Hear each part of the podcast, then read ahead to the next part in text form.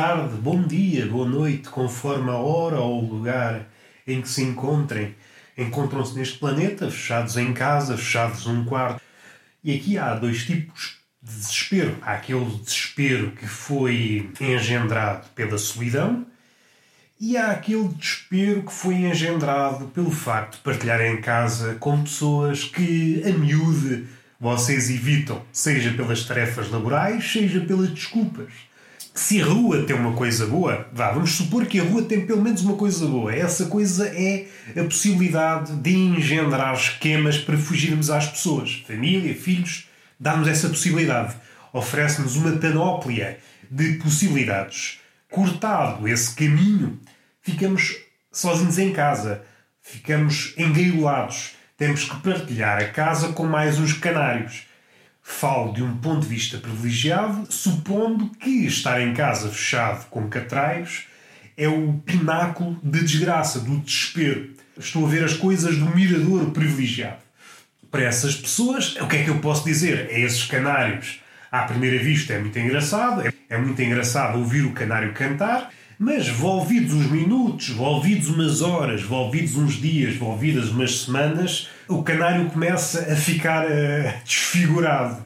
Vocês observam o canário, que não é bem um canário, é uma criança, mas é só para dar um embrulho mais poético. Vamos embrulhar a, a criança poeticamente. Não façam isso literalmente, né? não vão para a pedra dos vossos catrais. Não, agora preciso te embrulhar, que é para, para te conferir aqui um cunho poético. Não. Não vão por aí, esgotem antes as outras possibilidades, não vão já por aí. E o que é que acontece com as crianças? Começam a desfigurar-se, parecem aqueles quadros do Dali onde está tudo a, a derreter. E esse exemplo foi, não foi gratuito. O canário é muito bonito se for hum, contemplado em janelas de tempo muito curtas, minutos, sim, muito bonito, muito tranquilo. Agora, se prolongarmos isso indefinidamente, o canário começa a ser uma besta. Começa a ser uma criatura que nos esfarela o miolo. E isso acontece. Agora vamos tirar o embrulho. E o que é que está sob o embrulho do canário? Está uma criança. Hoje, uma criança, creio eu, mais insuportável que um canário. E além disso, uh, tem outro, outro inconveniente que é não se alimenta da alpista. A pessoa põe a alpista para o canário e o canário aguenta-se ali durante uns tempos. A criança não. For uma criança pequena, mais. Não sei, aqui, aqui estou a falar sem saber. Podíamos tentar aqui descortinar aqui uma relação quanto mais pequena a criança, maior é, é as complicações que oferece aos seus tratadores, aos seus progenitores, mas não, não é assim tão linear, até porque pode haver essa relação no início, depois pode amainar e depois complica outra vez, talvez na idade da adolescência. Por isso não vale a pena porque essa matemática já é muito complicada para nós.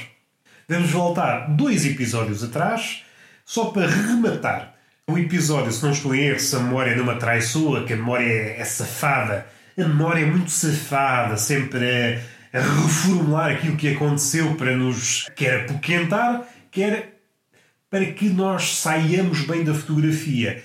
Se nós conseguíssemos perceber a imagem que deu origem às várias versões da memória, poderíamos fazer um retrato daquilo que somos se há uma tendência para desfigurar a memória no sentido em que nós saímos apocados ou saímos como figuras secundárias ou saímos mal na fotografia, assim para rematar, então há uma tendência negativa.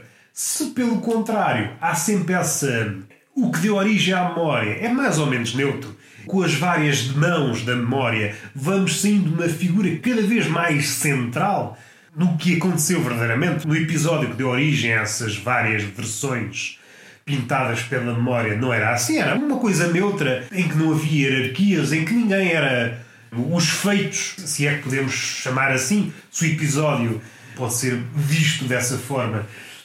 Contudo, a memória vai, vai engendrando as suas versões e chega a um ponto em que vocês são uma figura ímpar nessa memória e até a memória pode ter sido desfigurada a um ponto. Eu vou começar num exemplo simples. A memória era que vocês tinham tido uma nota razoável num teste. Eh, vai sofrendo várias alterações e no fim vocês tiveram uma nota. Envolvidos uns anos, a memória apresenta-vos o seguinte episódio: vocês foram a pessoa com a nota mais alta nesse teste. Vocês saem bem na fotografia E essas duas formas, podíamos encontrar aqui variantes, mas estas duas formas de ver hum, o mundo e a evolução de como nos vemos no mundo, poderíamos traçar um perfil.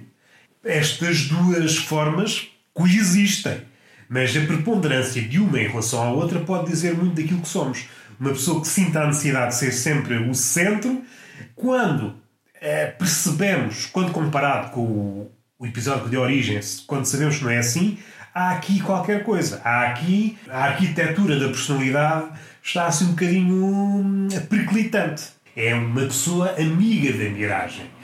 Pelo contrário, quando é uma pessoa que tem, inicialmente, no episódio de origem, um papel preponderante e os sucessivos restauros da memória vai perdendo vigor, vai ficando para trás nas fileiras, vai perdendo o protagonismo há um pendor para a depressão, um pendor para que a pessoa não se veja como ela realmente é. Isto é o central. A pessoa, quer numa situação, quer noutra, não se está a ver como realmente é.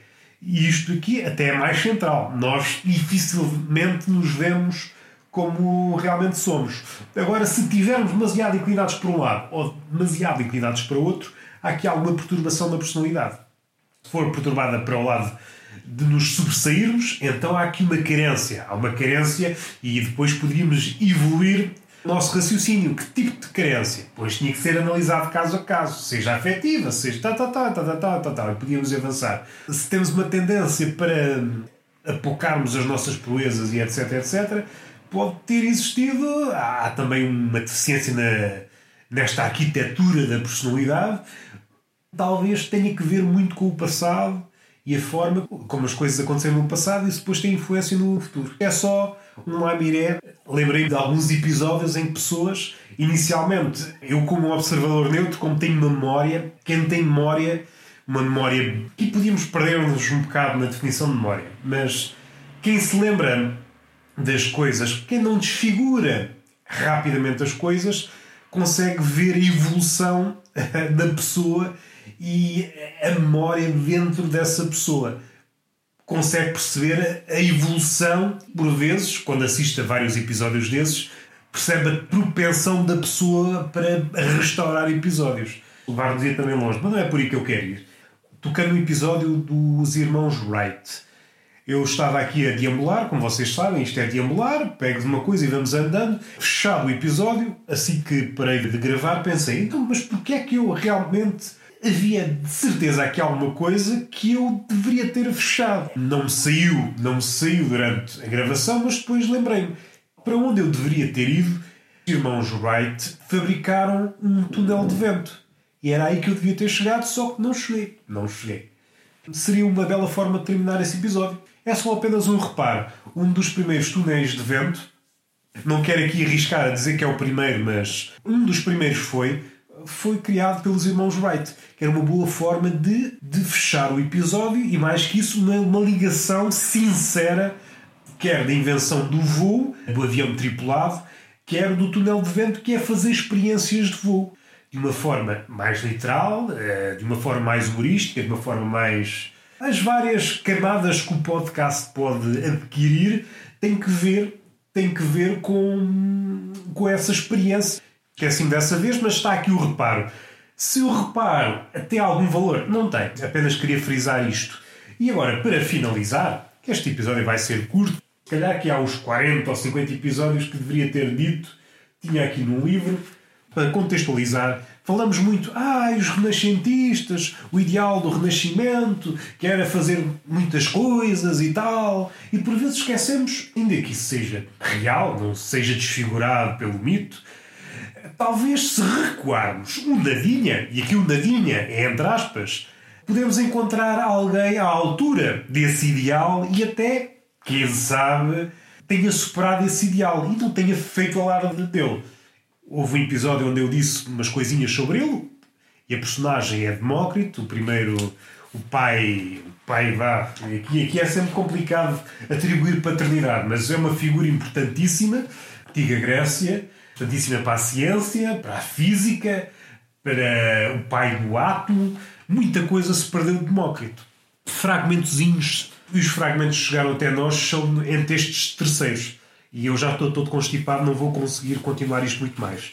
Mas o que eu queria dizer, se há homem fiel ao ideal do Renascimento, antes mesmo do Renascimento existir, e talvez tenha elevado essa ideia de fazer tudo e ser a, promover essas ligações, e mais uma vez poderíamos ir para, para Leonardo da Vinci, já falámos aqui um bocadinho dele, e mais tarde poderemos falar, uh, mais tarde, noutro episódio, poderemos falar nele noutras situações. Já agora posso dar um lamiré que há uma ideia muito forte em Leonardo da Vinci que podemos levar para a vida e para a vida quer cotidiana, quer para a vida se tivermos aquela propensão para fazer alguma coisa com a arte ou o que seja. Mas quando somos fiéis ao nosso caminho, e aqui um caminho é, não é um caminho, é um caminho vá, poético, estou a pensar no sentido mais taoísta do termo, em direção a qualquer coisa. Já me perdi. Ah, o que é que eu queria dizer, Leonardo da Vinci? Devemos procurar, naquilo que nos é familiar, sempre alguma coisa nova. Se demorarmos o olhar naquilo que nos é familiar, devemos de encontrar alguma coisa nova. Seremos brindados com pormenores novos. Esta forma de, de encarar o mundo é uma das traves mestras de Leonardo da Vinci. É uma boa forma de estar no mundo. Se querem ser exímios naquilo que vocês pretendem ser. No tal caminho. Já me perdi, mas era só esta ideia. Por vezes, ah, procurar o novo, sim, é importante, mas talvez tão importante, ou mais importante ainda, é determos-nos no familiar e assistir até que do familiar brota o novo. Apenas um lamiré, está bem? E agora vamos aqui falar de Demócrito. Tenho aqui o livro aberto. Se não estou em erro, acho que não chegou nenhuma obra de Demócrito, pelo menos completa, chegaram pequenos fragmentos. O que nós sabemos, chegaram pequenos fragmentos em obras de outras pessoas, também com um peso. O que eu tenho aqui é uma lista, não são todas as obras, algumas das obras escritas por Demócrito. E a lista foi feita por Diógenes, também uma figura também importante. Está a pouca luz, vou tentar. Ah, tá, tá. Ok. Vou começar a enumeração de algumas das obras de Demócrito: Grande Cosmologia, Pequena Cosmologia, Cosmografia, Sobre os Planetas, Sobre a Natureza, Sobre a Natureza Humana, sobre a inteligência, sobre as sensações, sobre a alma, sobre os sabores, sobre as cores, sobre as diferentes trajetórias dos átomos, sobre as mutações de configuração, as causas dos fenómenos celestes, as causas dos fenómenos atmosféricos, as causas do fogo e dos fenómenos ígneos, as causas dos fenómenos acústicos, as causas das sementes, das plantas e dos frutos, as causas dos animais, descrição do céu, geografia, descrição do polo, sobre a geometria, as realidades geométricas, sobre a tangente ao círculo e à esfera, sobre as linhas irracionais e sobre os sólidos, projeções, astronomia, tabela astronómica, sobre o raio luminoso, sobre as imagens refletidas, sobre os ritmos e sobre a harmonia, sobre a poesia, sobre a beleza dos cantos, sobre a eufonia e a cacofonia, sobre Homero, sobre a correção expressiva e linguística, sobre as palavras, sobre as denominações, sobre a valentia ou sobre a virtude, sobre a disposição que caracteriza o sábio, a ciência médica, sobre a agricultura, sobre a pintura, sobre a tática, os périplos oceânicos, sobre a história, os pensamentos dos caldeus, o pensamento dos frígios, sobre os escritos sagrados da Babilônia, sobre os escritos sagrados de Meroe, sobre a febre e as tosses biliares derivadas da doença, sobre as aporias, questões legais, Pitágoras, o cânon dos raciocínios, as confirmações, apontamentos de ética, a felicidade, tudo isto, tudo isto perdido. A quantidade, para já, é soberbante. A diversidade é uma coisa, vai desde da ciência, dos vários ramos da ciência, biologia, tudo, tudo o que posso imaginar, poesia, ética, vai a todos os recantos do saber. Vai a todos os recantos do saber. E isto é impressionante, é impressionante. Era considerado um dos maiores sábios de sempre. Um dia ainda pode ser encontrado. Imaginem, tudo isto se perdeu. Embora algumas destas coisas, algumas destas coisas, ou, ou quase todas, se tenham encontrado de outra forma, alguém mais tarde tenha descoberto, mas imaginem se isto não se tivesse perdido, o avanço, é, por vezes pensamos em gênios, Pensamos em Einstein, em Newton, em Pascal e esquecemos desta figura importantíssima. Como eu há pouco disse, já estou todo entupido e não vale a pena alongar este podcast sob pena de não continuar ou ficar todo rinhoso, não vale a pena. Não há palmada, não há beijo e até à próxima.